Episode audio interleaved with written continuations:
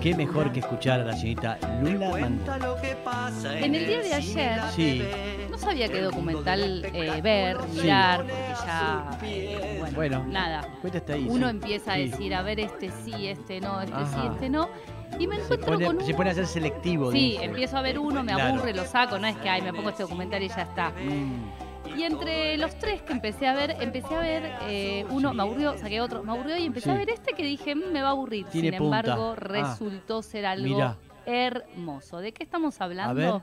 De un documental chiquitito que pasa sin pena ni gloria Sí. en Netflix que Sí. se llama Visitando el Mundo, pero visitando como bici, visitando Ah, el mundo. Pícaro. Pica, sí. bueno, ya ahí. Yo decía Sí. bicicleteando el mundo porque soy ansiosa y leo mal. Claro. Es eh, un chico de Alemania que decide recorrer el mundo con su bicicleta y esto es literal.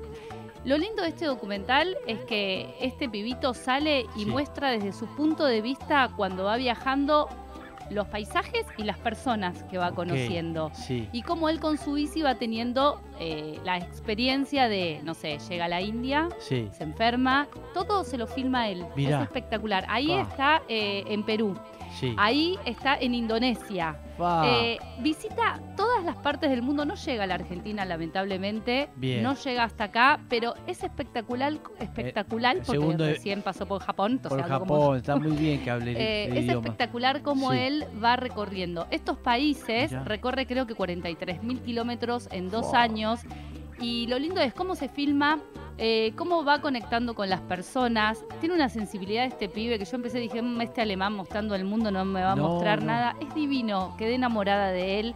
Eh, todos los conflictos que empieza a tener, no tiene guito, se va a Los Ángeles, Sí. empieza a cosechar marihuana, bueno, empieza Ah, a hacer bueno. una... Bueno, eh, y es Ya parte está. de eso. Sí. Se va encontrando con distintas personas, la angustia de viajar solo cuando llega a Australia. Bueno, véanlo porque es hermoso. Es un Me documental que está en Netflix y él, sobre todo, está visto desde el punto de vista del que tiene una sensibilidad. Sí. Y bueno, lo que se, lo que se bicicletea, este pibe bicicletea más de 100 kilómetros por día, se enferma, lo ves caminando todo. con la bici, con todos los nenitos. Claro. Bueno, es hermoso. Tenía, tenía obra social, tenía algo. Eso es lo que yo pensaba. No, Sí. la única intriga que tuve que no me pude conectar con él Sí. es cómo mierda carga todo porque solo duerme en una carpa Ajá. y alguna que otra vez eh, duerme en, en lugares que lo hospedan en sus casas. Pero después todo lo demás me ¿Y imagino todo que lo ese- filma él o todo lo hay otro filma filma? él. Esa es mi pregunta. ¿Quién, quién filma? se filma él, todo el tiempo lo ves en un momento. Esa- esa un toma, momento- por ejemplo. Bueno, pará, ahí te Ahí digo va. mi teoría. En un momento, de hecho, está filmando y chocan, lo chocan de atrás. Sí. En la India lo chocan de atrás, se cae y se corta y lo ves que se va filmando, se pone así, va filmando. Sí. Por momentos lo ves que está enfermo vomitando y puso la camarita ahí, No. y se filma él.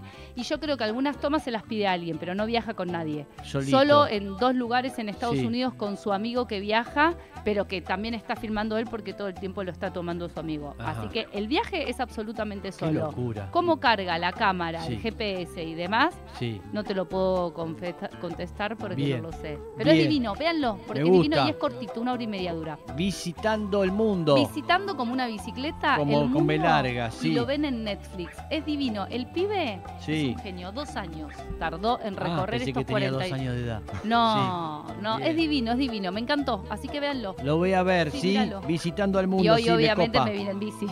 Claro, Vi enseguida. todo eso y ya me dieron ganas de andar en Es bici. así, como el bici. pibe que termina de ver una película de, de box Sí, y sale a pelear con todos los vecinos y esas No, y cosas. las distintas reglas de, de- de cómo son, lo, digo, tiene que pedir la visa para llegar a Estados Unidos, pero había estado en Irán, entonces, cómo tiene que Ah. entrar en cada lugar y- Claro. y, los Alemanes. conflictos. Él es alemán, Bien. pero como había estado en Irán, no le querían dar la Claro, visa. claro. Y así, no sé, llega a Australia, se tiene que poner el, co- el casco porque le cobran 250 dólares de multa. Bueno, véanlo, Claro, las reglas de cada Las lugar. reglas de cada lugar. Bien, interesante, me gustó. Visitando el mundo Sí. es el documental, como todos los martes nos recomienda la señorita Lula Mangone. En esta oportunidad es Visitando el mundo. ¿eh? Me interesa, me gusta eh, mucho la Sí. locura, el hombre y la naturaleza. Ay, sí, salgan a andar en bici. Ahí está, sí, exactamente. Ayer también fui a andar en bici. Ah, ¿en serio? Sí, ando en bici todos los días.